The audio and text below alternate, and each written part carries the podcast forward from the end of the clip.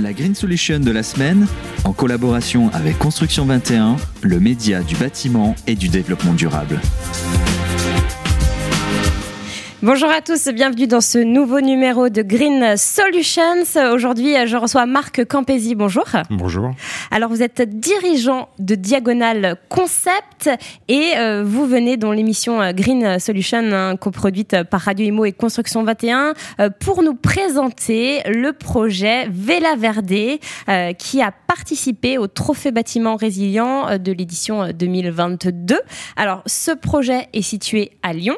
Je vous laisse le présenter. Oui, donc alors euh, il s'agit d'un immeuble euh, de bureau euh, des années 90 qui est situé sur les bords du Rhône en face de, Lyon Confluence, donc un quartier que, tout le monde connaît. donc il a un emplacement remarquable et avec mon associé architecte Sophie Sturlez, nous avons travaillé pour le compte d'un promoteur lyonnais qui s'appelle Ariost euh, en vue de transformer ce bâtiment en une école supérieure euh, qui va accueillir 650 euh, élèves prochainement, donc d'ici quelques mois, en septembre 2022. alors le, challenge, c'était de faire de ce bâtiment, comme nous le faisons sur la plupart de nos projets, un, bâtiment enfin, exemplaire avec des solutions reproductibles. On en parlera peut-être tout à l'heure. Oui, c'est vrai que c'est euh, c'est ce que vous proposez, hein, c'est ce que vous faites très bien d'ailleurs. Euh, et donc là, c'était l'idée, c'était de transformer donc des bureaux en salles de classe euh, qui pouvaient accueillir, enfin qui, qui vont accueillir euh, de nombreux élèves. Donc. C'est ça. Alors, c'est assez euh, comme ça sur dit en quelques mots, ça paraît simple. Mais c'est euh, sur le terrain, c'est très compliqué puisqu'on passe d'un établissement euh, code du travail à un établissement recevant du public, ouais. ce qui nécessite des transformations importantes dans le bâtiment des renforts, des créations d'escaliers, etc. Et euh, pour la sécurité, j'imagine. Oui, oui, tout à fait, puisque on, accueillir 650 élèves, ah euh, c'est quelque chose qui, qui, nécessite quand même quelques systèmes de sécurité bien, euh, bien élaborés.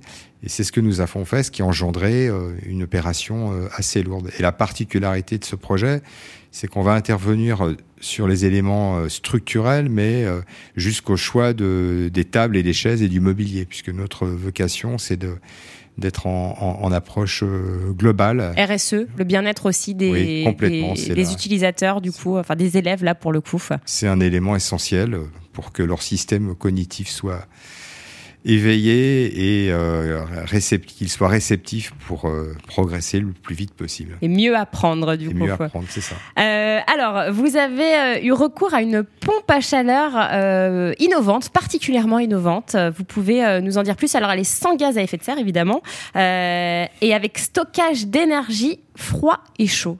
Comment ça fonctionne? Oui, alors là, ça tient du, euh, c'est, une avancée assez spectaculaire que qu'ont développé des partenaires euh, lyonnais. Euh, on a un petit peu collaboré avec. Décidément, ils sont forts, ces Lyonnais. Ils sont mais extrêmement forts. Je me demande pourquoi Lyon n'est pas la capitale. C'est vrai. Voilà. Et donc, alors la pompe à chaleur, c'est le intervient en, en, deuxième rang puisque d'abord le bâtiment, on essaye de sur un bâtiment passif, donc qui nécessite très peu de euh, d'apport euh, d'énergie euh, fabriquée. on est sur des systèmes de, ventilation avec, je reviendrai tout à l'heure pour, pour lutter contre, surtout contre le, le, froid, puisque je rappelle que la problématique de ces bâtiments, c'est pas la chaleur, puisque quand vous avez 30 élèves par classe, plus les PC, c'est l'équivalent de, de 3 radiateurs. C'est, on dit 300 watts pour un élève plus un, PC. Ah oui. Donc, on a un vrai chauffage à l'intérieur de ces bâtiments. Alors, l'hiver, ça va. Euh, l'été, euh. c'est un vrai problème. Donc le souci de ces bâtiments, c'est le confort d'été. D'accord. Bon, alors la, pompe à chaleur, qu'est-ce qu'elle a de remarquable et en quoi elle est résiliente euh, Cette pompe à chaleur, elle peut fonctionner à des températures extrêmes. Là où la plupart des pompes à chaleur vont s'arrêter de fonctionner vers 40-45 degrés, elles vont plus avoir des difficultés à produire du froid celle-ci sera capable de fonctionner jusqu'à 55 degrés. D'accord. Donc ça, c'est, on anticipe un petit peu les, euh, les, problématiques de canicule. Ah oui, parce que 55 degrés, euh, bon. J'espère qu'on n'arrivera pas là. Euh. Malheureusement, les projections climatiques avec les îlots de chaleur urbains nous emmènent tout droit dans les centres-villes vers des chaleurs, enfin des, des, périodes de canicule assez, assez longues. Et j'espère qu'on les atteindra pas trop vite, mais Bon, on va pas trop en parler ce matin. Mais non, c'est un autre débat. Ouais, mais bon, disons qu'on y va un peu quand même. Euh, voilà. Et là, ce qui est là de remarquable aussi, et c'est une des grosses innovations, c'est que la plupart des pompes à chaleur qu'on installe partout et qu'on déploie de manière massive et qu'on va déployer de manière massive euh, en France et ailleurs, euh, contiennent des gaz à l'intérieur. Ces gaz sont des gaz à effet de serre très puissants. Oui. L'indice de référence, c'est le CO2. CO2, c'est un gaz à effet de serre. Les gaz qui sont dans les machines qu'on installe de partout, l'indice c'est 2000. Voilà. 2000, euh, d'accord. 2000, voilà, par rapport à l'indice. Par rapport au CO2. voilà. Euh, là, on est sur un. un Ce qui est énorme. On est, c'est un peu énorme, mais bon, il y a moins de quantité, mais quand même les indices sont énormes si on multiplie ça par nombre de pompes à chaleur. Et là, on est sur un indice négatif. Donc, euh, c'est assez spectaculaire. Ah, c'est incroyable. Et euh, voilà, donc ça, c'est un des, un des éléments très très forts de cette, euh, de cette pompe à chaleur développée à Lyon, réparable, etc. Puisque c'est aussi la problématique des pièces aujourd'hui. et l'autre élément, enfin assez incroyable, c'est que, alors d'une part, elle est, elle est couplée à une, à une centrale photovoltaïque qui va lui qui va l'alimenter en énergie, de façon à ce qu'elle consomme, euh, qu'on réduise ses consommations. C'est une petite centrale. Et, euh, chose exceptionnelle, elle est euh, capable de stocker du froid et du chaud. D'accord. Alors ça, c'est une sacrée avancée. Oui, elle capture le froid et le chaud. Voilà, c'est ça. Quand la, il n'y a pas de besoin de froid et de chaud mm. de, à l'intérieur du bâtiment, et que la, la, centrale photovoltaïque va produire de l'énergie, la pompe à chaleur va pouvoir fonctionner avec zéro énergie et produire du froid ou du chaud selon les besoins. Et on va le stocker. Alors ça, c'est l'enjeu du stockage de l'énergie. Euh, c'est un enjeu euh, de, enfin, c'est un enjeu majeur aujourd'hui. Tout, tout le monde le sait. Et, et là, voilà, on expérimente euh, euh, cette machine pour la, pour la première fois. Alors, elle est très monitorée. On va suivre de près les résultats. Donc, première utilisation, c'est pour ce, ce projet-là. Hein. Voilà, elle a été euh, testée sur d'autres euh, projets peut-être de moins importants. Parce que quand même, là, il ne faut pas, faut pas se louper. Hein. voilà. non, Et j'insiste bien, elle vient en, en, complément quand les systèmes passifs ne marchent pas, parce que c'est ça notre philosophie. Quand les systèmes low-tech ne, ne, ne, peuvent plus suffire, elle va venir en, en complément. D'accord. Euh, alors, ce, bâtiment est capable de, lutter contre les effets euh, d'îlots de chaleur en ville, hein, vous en parliez euh, tout à l'heure, et de supporter lui-même donc des événements de chaleur intense, aussi grâce à un toit végétal. Alors, c'est tout un système hein, pour lutter contre la chaleur. On a apporté beaucoup de végétalisation en toiture et sur les terrasses intermédiaires et sur le pied d'immeuble. Euh, pour euh, protéger le, bâtiment des, effets de chaleur. On a, euh, autre particularité du bâtiment, on l'a surélevé. cette surélévation va, créer un chapeau au-dessus des, au des classes pour se protéger du soleil. Ces chapeaux, ça marche bien aussi.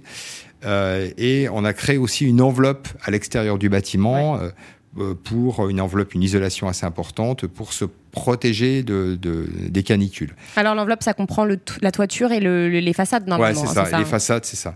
Et euh, autre élément important, euh, c'est un bâtiment, alors c'est un peu technique, mais à forte inertie qui est capable de stocker du chaud et du froid, parce qu'il y a beaucoup de murs en béton. la nuit, on va, avec notre fameuse système de rafraîchissement, voilà, on va refroidir les murs. Hein, pour que la, journée, les murs soient un peu comme dans une vieille maison en pierre. Vous savez, c'est ces maisons qui sont toujours fraîches. On, on, essaye de reproduire un peu ça sur un bâtiment plus, euh, plus contemporain. Quoi. Oui, c'est vrai qu'à l'époque, on, faisait, euh, enfin, les architectes à l'époque, hein, il, y a, il, y a, quelques quelques dizaines d'années, euh, faisaient des, des, des maisons orientées sud ou, ou, nord, etc., pour justement avoir cette fraîcheur l'été, sans sans climatisation, sans rien. et voilà, c'est pas tout à fait ce principe, mais l'idée, c'est de, de, reproduire cet effet. de refroidir cet effet, de faire du rafraîchissement euh, des, enfin, euh, le plus passif possible et utiliser. Alors en période de canicule, je vous rappelle que la température baisse très peu la nuit. Et eh oui, c'est ça le problème. C'est là que peut-être que la nuit on fera marcher euh, notre système. C'est un, un, bâtiment connecté, un smart building du coup. Alors oui et non. Euh, nous, la, les, les, nos bâtiments sont intelligents, ils sont connectés, ils sont, on monitore beaucoup en fait, on mesure beaucoup pour mener les actions correctives. Mm. On mesure la qualité de l'air, puisque c'est qu'en milieu urbain, on est Bien pollué, que les pollutions vont en augmentant. Donc là aussi, c'est une forme de résilience. On anticipe déjà les problématiques de, de dégradation de la qualité de l'air. Donc, euh, on mesure énormément de paramètres pour le, le, confort des usagers et on peut euh, s'assurer que tous les systèmes techniques sont bien opérationnels à distance. Donc le bâtiment, euh, les données du bâtiment seront accessibles en ligne, notamment par les étudiants. Euh, de ah l'école pour qu'ils euh, puissent euh, être conscients qu'ils sont dans un bâtiment qui n'est pas un bâtiment euh, commun. Oh, c'est bien de faire ça. Voilà, c'est important parce que c'est une école, ils sont là pour apprendre. Il y a des, je crois qu'il y a des gens qui font du management énergétique ou. D'accord, ah oui, donc on est en plein dedans. Donc voilà, donc c'est important. Ok, et alors toutes ces euh, technologies, est-ce qu'elles sont facilement euh, réplicables? Là, vous le dites, c'est un peu un bâtiment hors du commun. Est-ce que c'est facilement réplicable sur un autre bâtiment? Ces solutions sont réplicables. Nous répondons à, à, des concours actuellement où nous allons mettre euh, en œuvre ces solutions avec des systèmes passifs, toujours dans l'idée d'être résilient et d'être capable d'affronter les canicules de demain. Et c'est parfaitement euh, réplicable. Et l'intérêt aussi de cette pompe à chaleur, par exemple, c'est qu'elle pourrait changer des chaufferies gaz. Des chaufferies gaz, euh, elle a aussi une particularité. Euh, là, on ne l'utilise pas parce qu'il y a moins de besoin. C'est qu'elle, quand on produit du chaud, quand on produit du froid, on peut produire de l'eau chaude gratuitement. En, fait, les calories qu'on extrait, utilise, voilà, pour refroidir, pour refroidir, sont utilisées pour chauffer, pour chauffer l'eau. Donc ça, c'est plutôt intéressant. Donc simultanément, on fait du froid et du chaud. D'accord. Bon, bah, c'est, euh, en tout cas, c'est, sans énergie. Voilà. Et ça, c'est, l'avenir.